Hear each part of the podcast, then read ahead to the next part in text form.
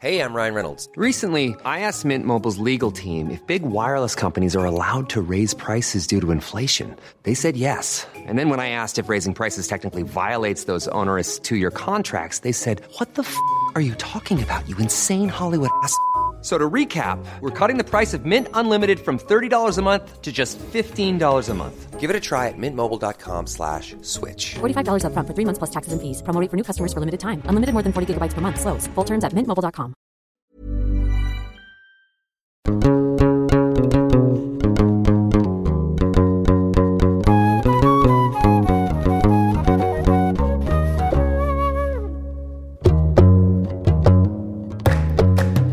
Bonjour à tous, heureux de vous retrouver sur Jeans, le podcast qui aborde la sexualité des personnes arabes et ou musulmanes de France.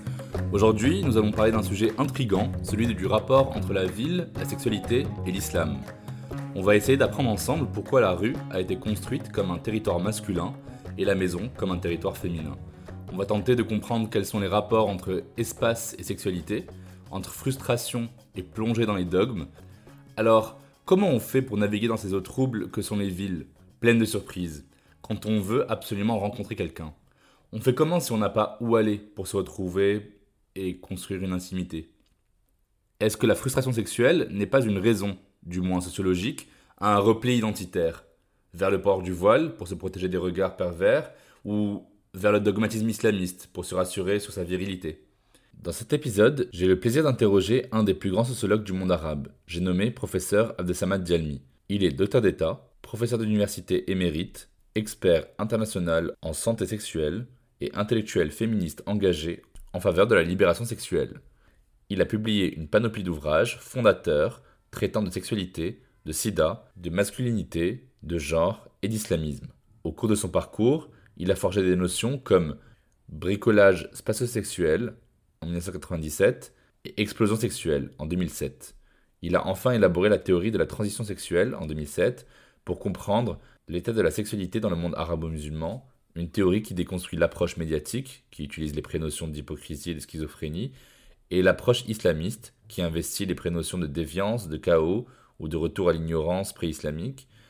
Dans cet épisode, la frustration habitationnelle, la frustration sexuelle et les islamismes sont étudiés dans un seul et même mouvement de savoir par Abdesamad Dialmi à travers une approche qui croise depuis 1995 sociologie, anthropologie, études de genre et de religion, architecture et urbanisme.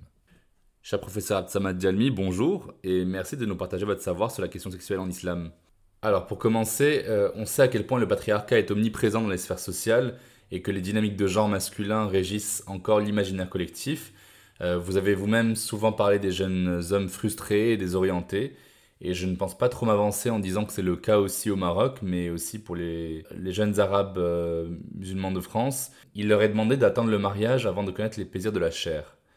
Quelles sont les composantes de la frustration sexuelle qui peut émerger de cette attente-là et comment la résoudre, à votre avis?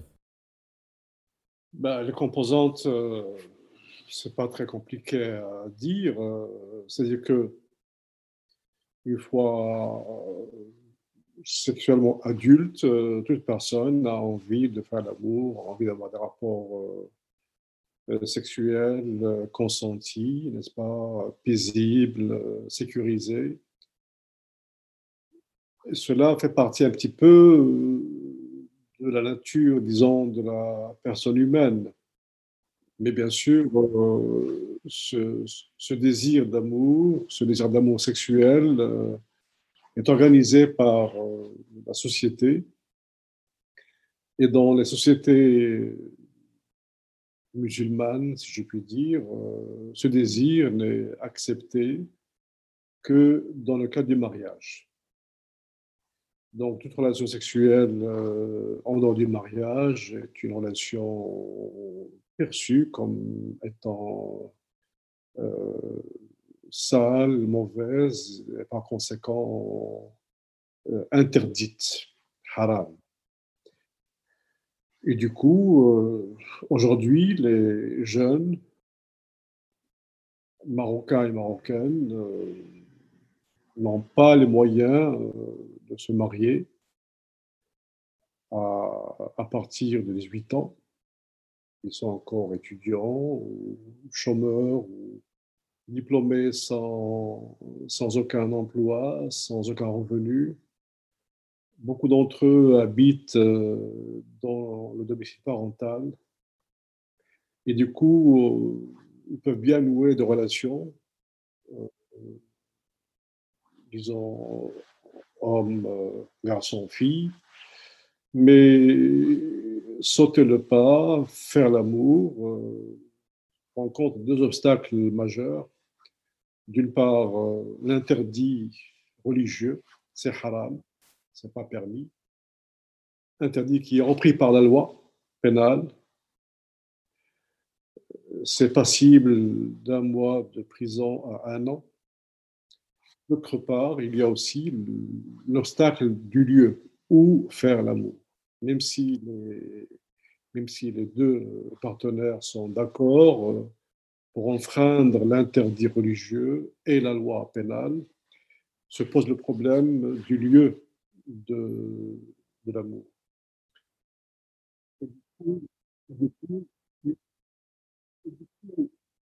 Et du coup, et du coup, ce sentiment de frustration, On a envie et d'une part, on n'en a pas le droit. D'autre part, on n'a pas où le faire. Et du coup, il y a cette frustration sexuelle qui est là, qui s'exprime, qui est vécue, qui est ressentie de manière négative. Et c'est un peu euh, le schéma global euh, de ce qu'on peut appeler la, la situation sexuelle des jeunes Marocains et Marocaines. Alors bien entendu, euh, cela n'empêche pas les, jeunes de faire l'amour. Ils le font, mais dans des conditions mauvaises en général. Euh, transgression, sentiment de culpabilité, et surtout ce que j'ai appelé dans mon livre jeunesse Islam, le bricolage spatio-sexuel. C'est-à-dire faire l'amour euh, n'importe quand, n'importe où, dans des conditions insécurisées, n'est-ce pas? On fait dans la voiture si on a une voiture, et ça c'est déjà un luxe, dans des escaliers, dans la forêt, dans des toilettes, euh, à la plage, euh, à la terrasse, dans une cave, et du coup, on ne peut pas vraiment sentir, euh, ressentir un plaisir, euh, avoir un sentiment de gratification vraiment complet. Voilà, active, craintive, euh, hygiénique, si je puis dire, surtout pour les garçons, pour les filles, pour jouir, pour se sentir bien, il faut des conditions vraiment meilleures, des conditions de sécurité, où on peut exprimer aussi de la tendresse, n'est-ce pas? Donc, euh, c'est un petit peu le tableau global de ce que j'ai appelé la frustration sexuelle.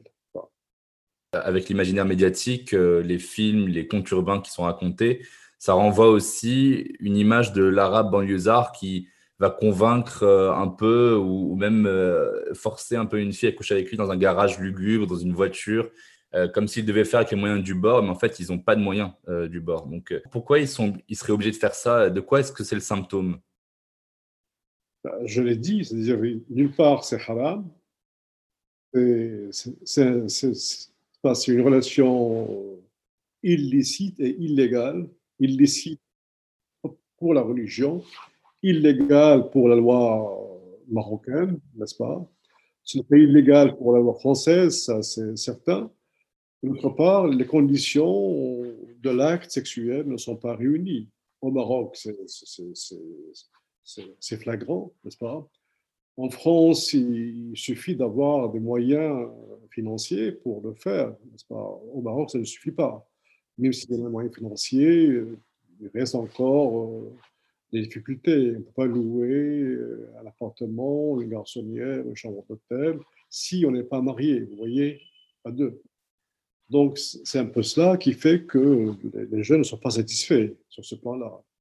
Et je pense aussi au, aux personnes un peu plus âgées que les jeunes, donc de 18-25, euh, et je pense aux personnes qui sont en situation de pauvreté, euh, issues de l'immigration euh, maghrébine, qui sont aujourd'hui en France. Ils ont subi des changements et des bouleversements sociaux qui font qu'il y a ce que vous appeliez une cohabitation intergénérationnelle. Les enfants peuvent habiter avec les parents dans les mêmes chambres c'est pas qu'ils peuvent, c'est que, bon, dans la même chambre, bon, ça c'est exceptionnel. Exceptionnel, c'est-à-dire que, bon, là, vous me rappelez ce que j'ai justement identifié dans un autre livre euh, sur ce que j'ai appelé les modes de coucher. Alors, il, y aurait au Maroc, à l'époque où j'ai fait l'enquête, ça remonterait même à 1994, ça fait 26 ans, il y aurait 16% de ménages qui vivent et qui dorment dans une seule chambre. C'est quand même euh, assez impressionnant. bien sûr, euh, les parents, les enfants, mineurs et majeurs, garçons et filles, tous dans la même chambre. On peut imaginer comment se passe le rapport sexuel entre le papa et la maman. Voyez. Dans des situations meilleures, euh, certains logements ont deux chambres, n'est-ce pas? Une pour les parents, une pour tous les autres. Vous voyez Un peu mieux, trois chambres, une pour les parents, une pour les filles et une pour les garçons. Vous voyez Mais toujours est-il que les jeunes qui ont, les jeunes garçons qui ont des petites amies ne peuvent pas recevoir leurs petites amies chez eux dans le domicile conjugal, pardon, dans, dans le domicile parental. Ce domicile est, sacré et toute relation sexuelle illégale est impure, elle est, sale, donc inacceptable.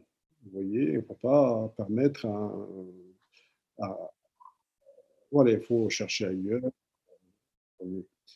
Et donc, euh, cela, cela me rappelle euh, un petit peu, enfin, cela me conduit à l'hypothèse que j'ai déduite de cette situation. C'est-à-dire, vous avez parlé au début des, des modes de relation entre l'espace et le sexe. C'est un point important dans ma trajectoire. Ça, ça remonte à 1989, où j'ai distingué entre quatre modes de relation entre la sexualité et l'espace un mode de relation euh, symbolique, le premier. Tout euh, objet architectural a une connotation sexuelle. Pour moi, l'exemple flagrant, c'est le minaret, qui serait le phallus de la Médina. C'est de là qu'on fait l'appel à la prière, l'appel à l'union. Et face au minaret, il y aurait de la coupole, n'est-ce pas, qui renverrait à un utérus. Euh, la coupole, c'est la mosquée, c'est le lieu où les gens sont pacifiés, sont paisibles, sont protégés, vous voyez. Donc, chaque, chaque objet, chaque objet, enfin la ville elle-même, la ville elle-même, entière, serait un grand utérus où tous les musulmans vivraient dans la paix. Donc, ça, c'est le premier mode. Deuxième mode, le mode lexical. Il y a certains, certains mots dans, la langue arabe, et classique et dialectale, qui seraient bisémiques, qui ont à la fois un sens euh, architectural et un, sens sexuel. Je pense au mot Thagr, thagr qui signifie bouche, donc euh, érotisme buccal, mais thagr signifie aussi une ville qui est aux frontières, qui est à l'extérieur, qui est dangereuse. Comme le mot farge aussi, le mot farge aussi signifie à la fois vagin et signifie la ville frontière qui est ouverte sur l'extérieur. Vous voyez, dans le dialecte marocain, le mot qa signifie à la fois le derrière d'une personne et euh, le fond de la médina ou le fond de la chambre. un fond, voyez. Donc voilà un deuxième mode. Oui, oui, le, le le derrière, l'anus, n'est pas un organe sexuellement distinctif. Il ne distingue pas le mâle de la femelle, vous voyez. Les deux ont un même cas, un même derrière, un même anus. Les deux anus sont interdits tous deux parce que ce n'est pas le lieu indiqué où l'on doit déposer la semence fécondante. C'est un lieu qui est infertile, qui est stérile. Voyez. Et d'où, justement la condamnation de l'homosexualité et d'où la condamnation et le rejet de la sodomie de l'épouse. Le prophète aurait appelé la sodomie de l'épouse la petite homosexualité. Vous voyez. Et toujours dans ce cadre-là du cas, dans les maisons traditionnelles, il n'y a pas une chambre à coucher spéciale. Toutes les chambres euh, euh, sont équivalentes, si on peut dire. Il n'y a pas un zoning euh, domestique. Salle à coucher, pardon, chambre à coucher, salle à manger, salon. Non, il n'y a pas ça. Il y a des chambres. Dans chaque chambre, il y aurait une petite famille dans la grande famille. Vous voyez. Et l'épouse, le lit conjugal est mis au fond de la chambre. vous voyez, au fond de la chambre, et l'épouse elle-même, ce cas sacré que personne ne peut toucher, et elle-même mise tout à fait au fond de la chambre contre le mur, à l'abri des regards des enfants, des regards indiscrets si je puis dire. Vous voyez. Bon, c'est le. Ça, c'est le mode euh, lexical où j'ai montré comment ce terme de, de cas a, a, deux sens. Vous voyez, un sens euh, qui réfère au fond, à un fond, inaccessible à l'étranger, tout étranger, le fond de la Médina, et il signifie également l'anus, le derrière d'une personne qui est partie sacrée. Troisième mode de, relation, c'est le mode euh, territorial. À chaque sexe, son territoire. À chaque sexe, ses territoires. Voyez. l'espace, euh, la notion d'espace public euh, n'a pas de sens, en fait, pour le patriarcat. Parce que qui dit espace public dit espace masculin. L'espace masculin, c'est l'espace public. La rue, c'est masculin, c'est pour les hommes, voyez. Et quand les femmes veulent consommer cet espace euh, masculin, pour une raison ou pour une autre, pour aller chez elles, euh, voir les parents, pour aller au hammam, il faut qu'elles se voilent. Leur présence dans l'espace masculin est une intrusion est une agression, vous voyez. Donc il y aurait deux espaces, un espace masculin public et un espace féminin privé. Vous voyez. Voilà, c'est la maison, c'est le privé. C'est là où la femme peut s'exprimer librement, si je puis dire. Non, les hommes, euh, c'est-à-dire le mari et les enfants. Là, il n'y a pas de, clôture, il n'y a, pas, a pas de hijab, il n'y a, a, pas un mur qui séparerait la mère de ses enfants ou le père de, de ses filles, vous voyez. Non.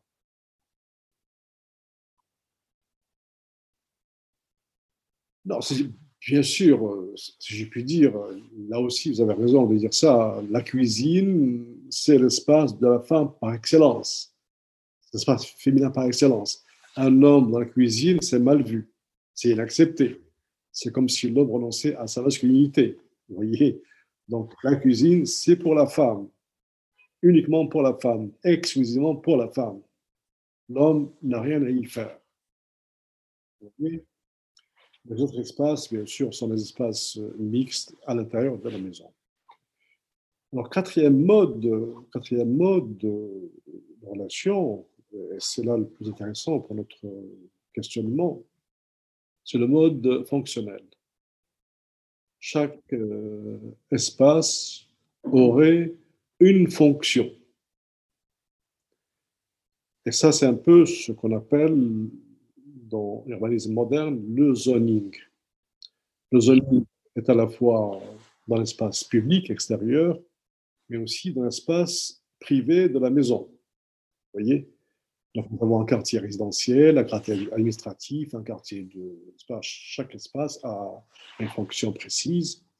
Et dans la maison aussi, il y a la chambre à coucher, la salle à manger, le salon, chambre des enfants. Alors, la question que je me suis posée en 1989, quand j'ai identifier ces quatre modes d'espace, enfin, ces quatre modes de relation entre l'espace et la sexualité, euh, qu'est-ce qui, qui arrive quand la maison, quand le logement ne remplit pas sa fonction sexuelle? Vous voyez En principe, le logement, c'est le lieu par excellence où l'on se satisfait sexuellement chez soi. Nous sommes d'accord.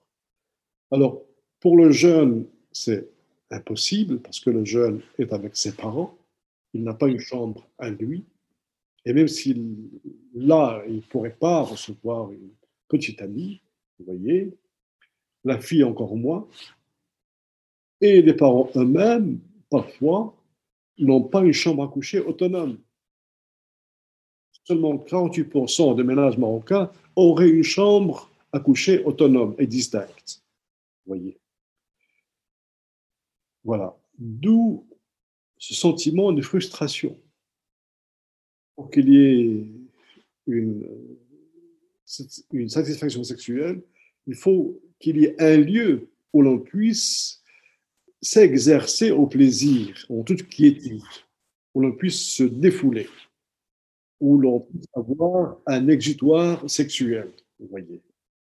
Or, cela n'est pas, n'est pas garanti, nullement garanti, loin de là. Vous voyez. L'important, c'est que le, il, y aurait une frustration sexuelle par manque d'espace adéquat, par manque d'espace consacré à la sexualité.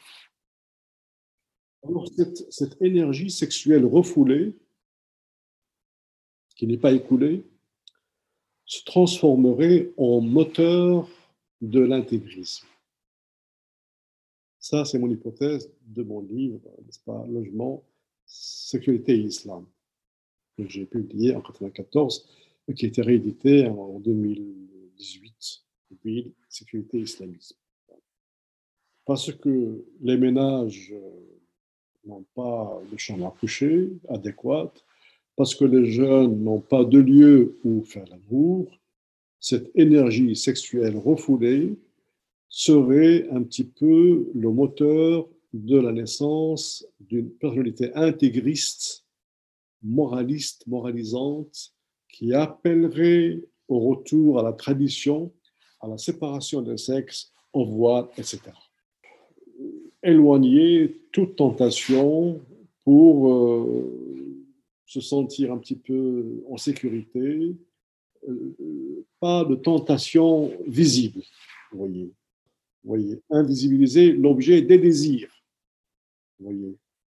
Parce qu'en en fait, euh, l'on suppose à partir du patriarcat que c'est l'homme qui est l'être désirant. Et la femme, c'est l'objet du désir, l'objet passif du désir. Donc, pour protéger l'homme, la femme du diable, de sorte, la femme, de Satan, évidemment, il faut invisibiliser le corps féminin, l'éloigner, soit le laisser à la maison, le cloîtrer à la maison, soit le voiler entièrement, à la rigueur, si on est un peu narcissiste, laisser voir le visage et les mains. Pour continuer sur notre lancée, le, voile, on sait que c'est quelque chose de très paradoxal, c'est une discussion qui est rabâchée ici en France depuis euh, une quarantaine d'années maintenant. Si on veut un peu rentrer dans le détail, plus qu'un signe de piété et de foi euh, pour celles qui font le choix de le porter, euh, pour certains hommes, le voile est soupçonné aussi d'être l'expression d'une ruse, féminine. Aujourd'hui, ce qui est dingue, c'est que même dans des pays comme l'Égypte, 73% des femmes voilées se font harceler, même si elles portent le voile ou le voile intégral. Donc en fait, ce n'est même pas une raison valable pour euh, échapper aux joues patriarcales ou aux messages de harcèlement de rue. Le voile euh, sert à cacher le corps de la femme, qu'on considère comme un, comme un corps à aura c'est-à-dire un corps honteux, à cacher, qui suscite le désir et le chaos. Nous sommes d'accord. Ça, ça c'est la base, vous voyez. Donc, c'est une vision patriarcale du corps féminin. Ce corps est un objet dangereux, séducteur, donc il faut l'annihiler, le neutraliser dans l'espace public. Nous sommes d'accord. Aujourd'hui, avec l'évolution qu'il y a dans l'espace urbain, on pourrait parler aussi d'un voile machiavélique. Certaines jeunes filles le portent parce que pour elles, il serait une obligation religieuse, ce qui n'est pas vraiment certain, parce qu'il y a aussi la polémique. Mais en fait, derrière cette allégation de respecter la religion, c'est un cache-laideur et un cache-misère pour certains d'entre elles. Mais pour d'autres, pour d'autres, c'est l'expression d'un féminisme islamique, dans le sens où ce voile est porté volontairement, d'abord pour ne pas se poser comme corps désirable, dans l'espace public, vous ne voyez pas mon corps, vous me regardez moi en tant que sujet, en tant que citoyenne, en tant que personne. Je ne suis pas une femme corps à désirer, mais regardez-moi en tant que femme, en tant que femme, ayant des diplômes, ayant un emploi, vous voyez, et en tant que femme musulmane, en plus, voyez. Donc, le gain ici serait pluriel. D'abord, je m'affirme comme femme au nom de l'islam, parce que je porte un voile, d'accord Mais aussi en tant que femme qui cache son corps, qui ne veut pas que ce corps soit perçu comme objet. Donc, c'est aussi une lecture qui est faite du voile féminin par le féminisme islamique. D'où justement ce que j'ai nommé dans un article les antinomies du port du voile. J'avais identifié six antinomies, n'est-ce pas? Euh, Le voile euh, est une obligation religieuse, certains le disent, sur la base de certains versets et hadiths, le voile n'est pas une obligation sur la base de certains versets, de certains hadiths, une première antinomie, vous voyez. Le voile, au départ de l'histoire musulmane, était réservé aux femmes de l'élite seulement. Aujourd'hui, il a été surtout porté par les femmes des périphéries, par les femmes pauvres qui n'ont pas les moyens de suivre la mode, vous voyez, occidentale. Deuxième antinomie, autre antinomie, est-ce le signe d'une appartenance de classe sociale? Seules les femmes pauvres le portent, c'était vrai. Ou est-ce le signe d'une culture? Autre Autre antinomie, voyez. Le voile est-il oppresseur des femmes? Est-il libérateur des femmes? Voilà une autre antinomie, et j'ai répondu un petit peu à ça. Enfin, une dernière antinomie, le voile serait euh, une arme idéologique de combat de l'islamisme, mais il est aussi un moyen de s'élever spirituellement. Une femme, Sophie, cache son corps, elle renonce à ses désirs, à son corps et s'élève vers Dieu, comme le ferait l'homme. Donc, c'est vraiment un, euh, le voile est un, est un phénomène euh, pluriel, euh, polysémique, voyez, et, et, sa polysémie est ambivalente. On peut lui faire dire plein de choses, vous voyez, qui sont tout le temps contradictoires. Pour revenir à, ce qu'on disait tout à l'heure, en fait, sur euh, les relations entre cette euh, frustration sexuelle et le regain du dogme euh, islamiste, il s'agirait d'une sexualité qui est insatisfaisante, puisque vous en avez parlé vous-même, il y a une atrophie du désir, il y a un caractère monopositionnel de l'acte sexuel. C'est une sexualité qui ne se réinvente pas, parce que sinon, c'est très vite dans la débauche. Non, non, non. Attention, attention même chez les islamistes, l'islamistes, euh, avec son épouse, est convaincu de devoir la, satisfaire sexuellement. Dans le cas du mariage, le musulman et l'islamiste sont tous deux convaincus de devoir faire leur devoir sexuel. il ne faut pas l'oublier, voyez. C'est un point commun partagé entre le musulman disons, ordinaire, et l'islamiste radical. Non, il, se situe ailleurs, mais pas là. Voyez. Là, les deux sont tenus, une fois mariés, de respecter le droit de leur épouse à l'orgasme. Nous sommes d'accord. La différence là se situerait euh, par exemple, le, musulman ordinaire renonce aujourd'hui à la polygamie, plus ou moins. Il renonce surtout à l'esclavage sexuel.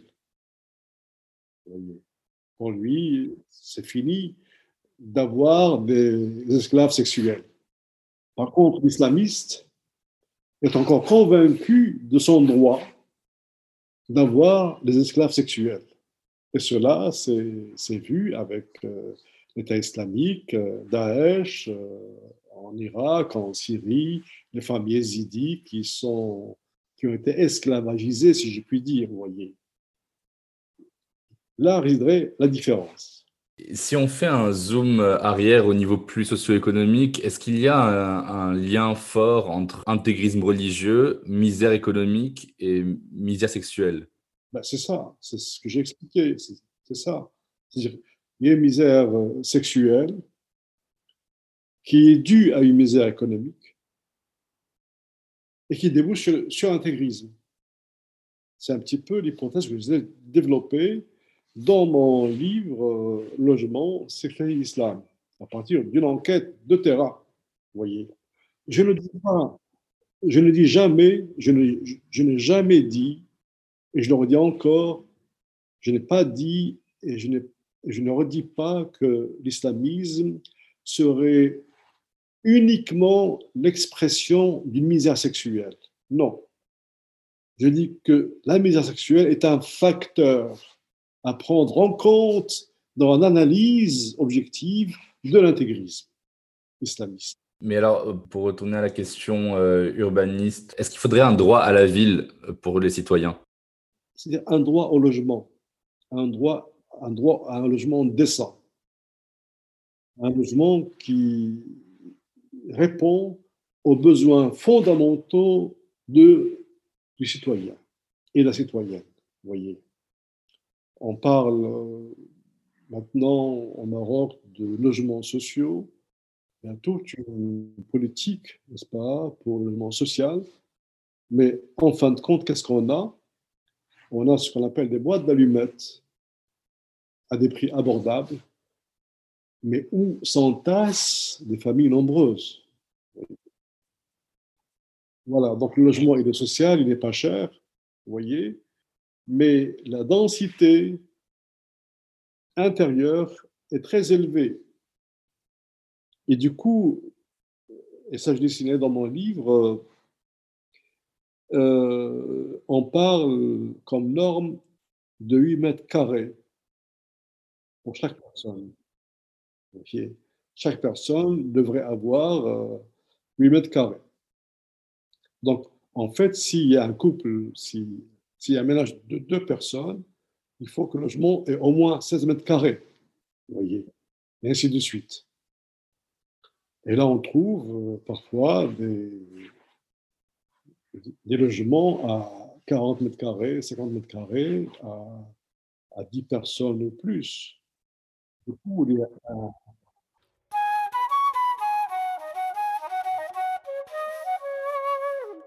Ce qui est intéressant, c'est de savoir aussi ce que les dérives euh, de cette politique de logement euh, peuvent avoir sur la sexualité. C'est, vous en parliez aussi sur euh, l'inceste, sur la problématique de cette cohabitation où l'éveil sexuel de l'enfant peut se faire de manière soit malade, soit perverse.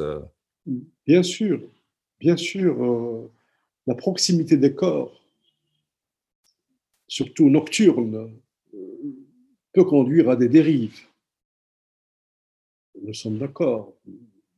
Euh, un frère qui dort euh, collé à sa sœur ou à son petit frère euh, ne peut qu'être tenté, n'est-ce pas, d'aller jusqu'au bout, d'avoir un rapport incestueux. même chose pour un père avec sa fille, n'est-ce pas? Et du coup, ça n'a rien à voir avec la religion, ni avec euh, l'ethnicité, ni avec la race, on est bien d'accord. Non, non, là, c'est, la misère euh, économique qui fait que l'inceste est plus fréquent, plus, euh, il a plus de chances, disons, d'avoir lieu que dans des logements, que dans des villas spacieuses où chaque personne a une chambre. Vous voyez, à, soi. Donc, le fait qu'on n'ait pas un, espace à soi dont le domicile est, une calamité, en fait. C'est un facteur de, misère sexuelle, c'est un facteur de risque sexuel. Vous voyez, risque au pluriel. Risque de pathologie sexuelle, n'est-ce pas? Inceste, viol, agression, vous voyez, plein de choses, plein de choses. Que les parents aient un logement réduit. Parfois, il leur arrive de mettre les enfants à la rue, sortez, allez jouer dehors, pour que les parents restent seuls à la maison, pour avoir un moment à eux et cela expose les enfants dans la rue à de la pédophilie. Plus l'enfant est dehors, sans surveillance, plus il est exposé à des prédateurs. C'est ce qui se passe. Des autres, d'autres adultes. Vous voyez Donc, les parents ont besoin d'avoir un moment à eux. La seule solution, c'est de dire aux enfants, sortez, allez jouer dehors, allez vous promener et ça expose les enfants à des risques, à des périls sexuels.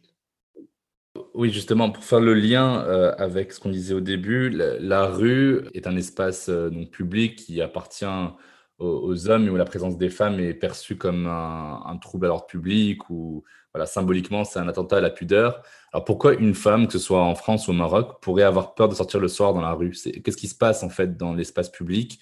Qui fait qu'elle agresse euh, cet espace masculin Écoutez, j'ai fait une enquête en 2011-2012 pour le ministère de la, Famille. J'avais interviewé un, cadre, un cadre, un jeune cadre, euh, vraiment un cadre supérieur, euh, bien cravaté, euh, et il me dit, sans sourciller, si je sors euh, vers minuit, vers 11h minuit, et j'encontre une fille dans la rue, habillée en mini-jupe et maquillée, j'ai le droit de la violer. Il n'a pas dit je la viole, il a dit j'ai le droit de la violer. J'ai le droit de la violer. Donc, même s'il y a modernité, même s'il y a un degré de modernisation certain au Maroc, il reste toujours que l'espace public est perçu, toujours perçu, comme un espace masculin. Surtout la nuit. Oui. Donc, déjà le jour, bon, moins de risques, moins de dangers, il y a plein de monde, plein de gens, vous voyez, plein de femmes, plein d'hommes. La nuit, le soir, il y a beaucoup moins de femmes. Cela est visible partout, vous voyez. Et du coup, parce que la nuit déjà à elle seule fait peur, l'obscurité. D'autre part, l'espace public est toujours considéré comme un espace masculin, parce que la nuit c'est dangereux. Seuls les hommes peuvent sortir, ils peuvent se battre, se défendre. Et du coup, la femme qui est convaincue encore que cet espace-là est masculin ne sort pas la nuit, vous voyez. Et encore moins seule.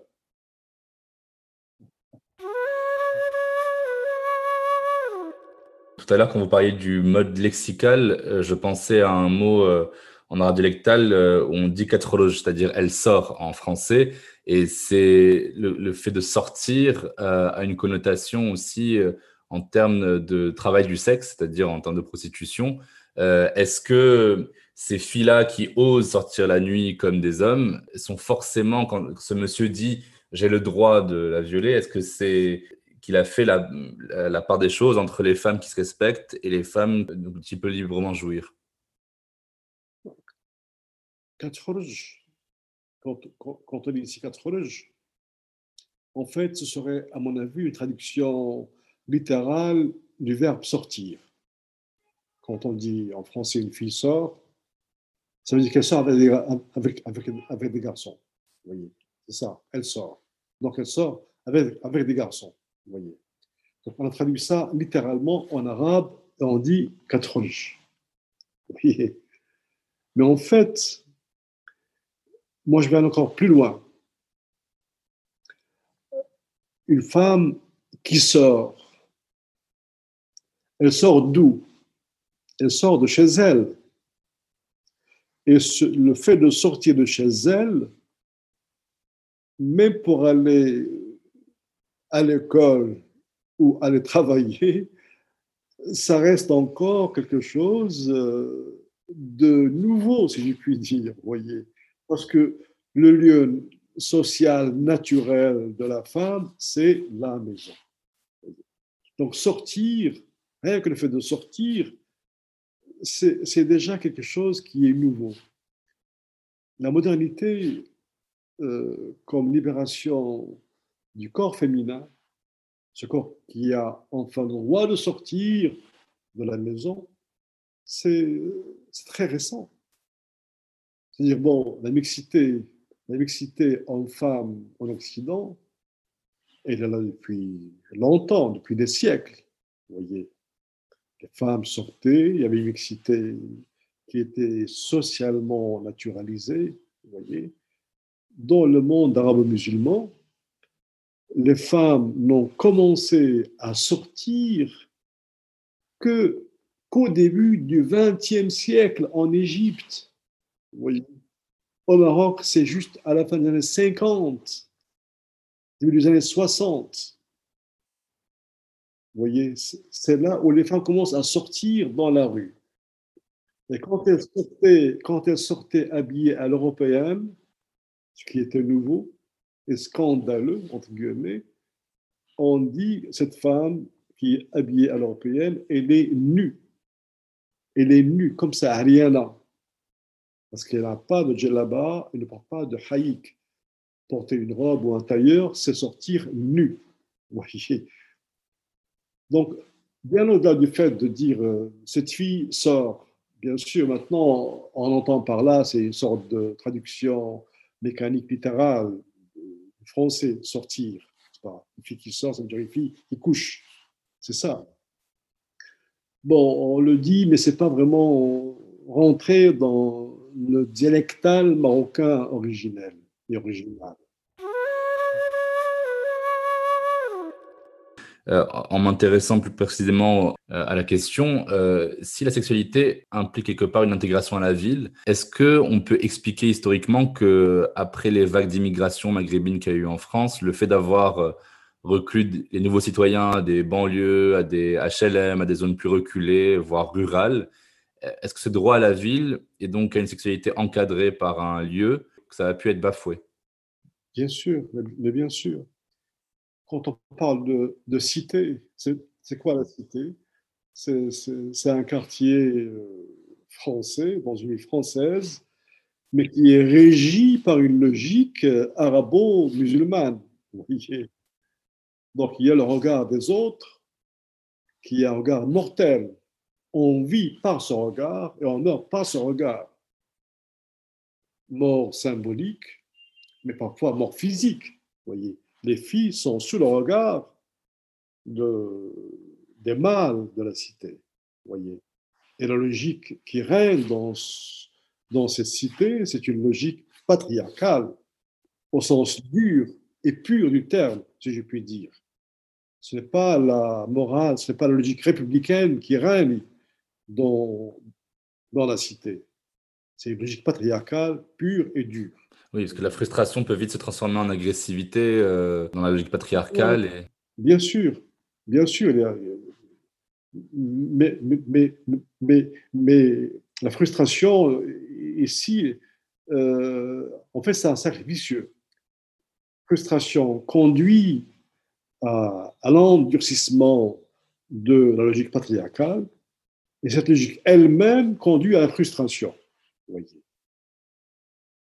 Donc c'est une causalité circulaire, si je puis dire, qui résiste à la morale citoyenne républicaine. Parce qu'en en fait, la cité elle-même est, un, est, une résistance, si, si, vous voulez dire, à la citoyenneté, à la République. Dans la République, il ne faut pas qu'il y ait de cité, de ghetto comme ça, voyez. Donc, euh, créer, bâtir des, cités ghetto, c'est en fait euh, créer une logique, recréer une logique patriarcale, c'est recréer la frustration sexuelle aussi. Alors, ma, dernière question, elle porte sur un sujet de santé publique, que vous en avez beaucoup parlé dans votre euh, carrière, qui est le VIH et le SIDA. Euh, je pense à toutes les personnes séropositives qui ont pu être fragilisées aussi par la crise du Covid-19. Mais il y a 20 ans de cela, vous avez sorti une étude très intéressante intitulée Jeunesse, SIDA et Islam au Maroc. Alors ma question, c'est pourquoi 20 ans plus tard, en France et à plus grande mesure au Maroc, après toutes les avancées de la médecine, les campagnes de sensibilisation, euh, etc., le VIH et le SIDA continuent à être aussi reliés à des stigmates euh, sérophobes, c'est-à-dire la maladie d'une mort contagieuse que l'on mérite, à des stigmates xénophobes, c'est-à-dire la maladie de l'autre, homophobe, la maladie des homos, euh, raciste, euh, maladie des Africains, des pauvres, des sales, je ne sais quoi. Qu'est-ce qu'il faut faire pour mettre fin à ces stigmates selon vous? Le plus simplement du monde, c'est il faut que la pensée marocaine ordinaire soit réellement médicalisée. C'est-à-dire que, que, la médecine, comme système de santé, la pensée médicale organisé dans un système de santé soit dispatché, soit divulgué dans le corps social. Voyez.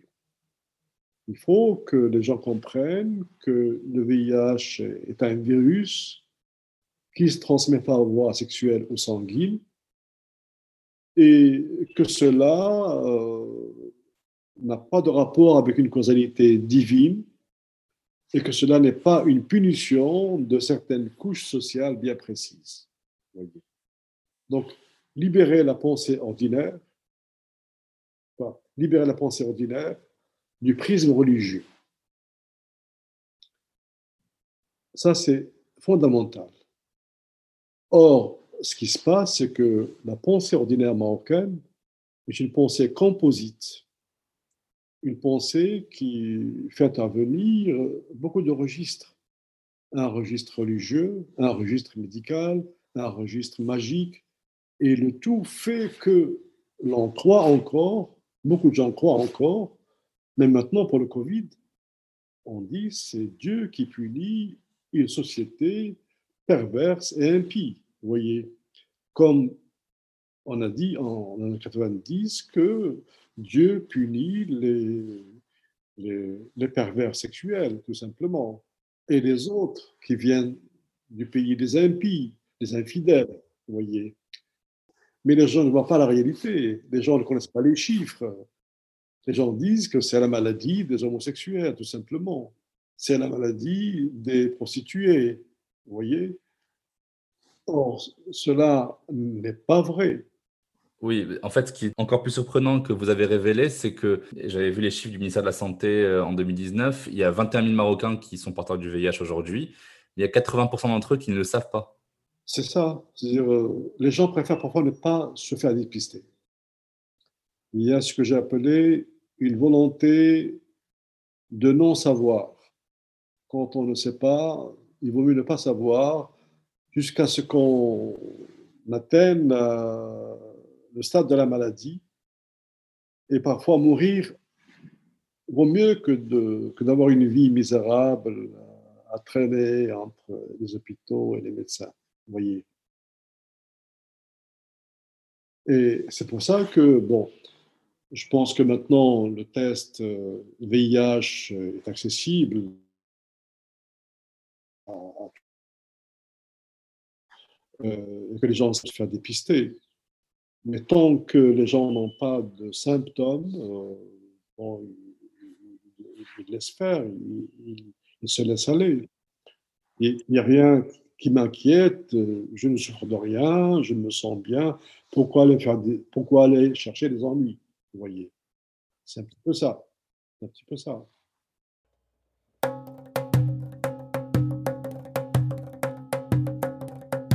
Avant de conclure, dans, chaque épisode de Jeans, on déconstruit ensemble un mythe qu'on a entendu quelque part. Qu'est-ce que vous pourriez répondre à cet euh, ancien camarade de promotion qui me disait à propos de Sergi dans le 95 Non, mais je ne dis pas que la rue c'est que pour les mecs, mais si la nana elle sait que le soir c'est dangereux pour elle, elle n'a qu'à pas sortir seule, c'est tout. Moi je ne laisserai pas sortir ma sœur seule le soir. Bah, en un sens, il a raison, parce qu'il a peur pour sa sœur, vous voyez. Parce que l'espace public, euh, n'est pas un espace sécurisé à 100% la nuit. voyez Et statistiquement, les filles courent plus de risques que les garçons dans l'espace public le soir. C'est une évidence.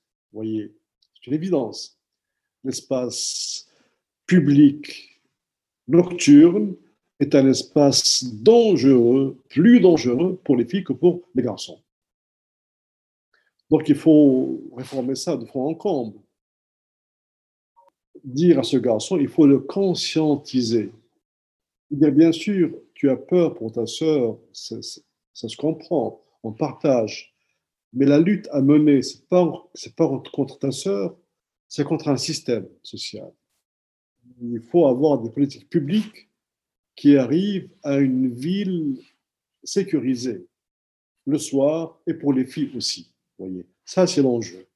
Un grand merci à vous, très cher professeur, pour cet échange fascinant et pour avoir partagé votre savoir sur le sujet. Merci d'avoir accepté l'invitation.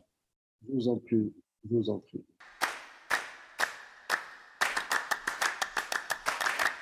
Avant de se quitter, si l'on devait retenir trois enseignements, ce serait qu'il existe des rapports beaucoup plus imbriqués qu'on ne le pense entre le langage, l'urbanisme, le genre et la sociologie, qui ont pu, d'ailleurs, perpétuer des réflexes discriminatoires.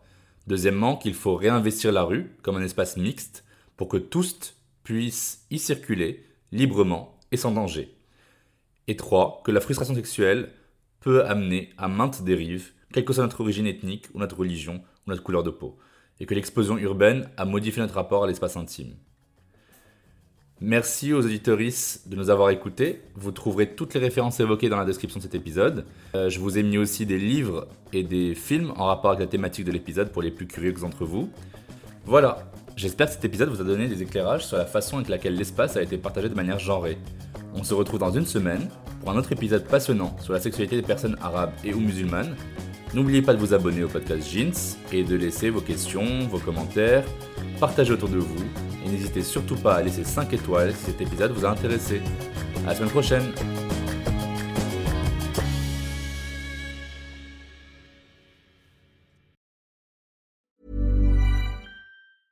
Even when we're on a budget, we still deserve nice things. Quince is a place to scoop up stunning high-end goods for 50 to 80% less than similar brands. They have buttery soft cashmere sweaters starting at $50, luxurious Italian leather bags, and so much more. Plus, Quince only works with factories that use safe, ethical, and responsible manufacturing. Get the high-end goods you'll love without the high price tag with Quince. Go to quince.com slash style for free shipping and 365-day returns.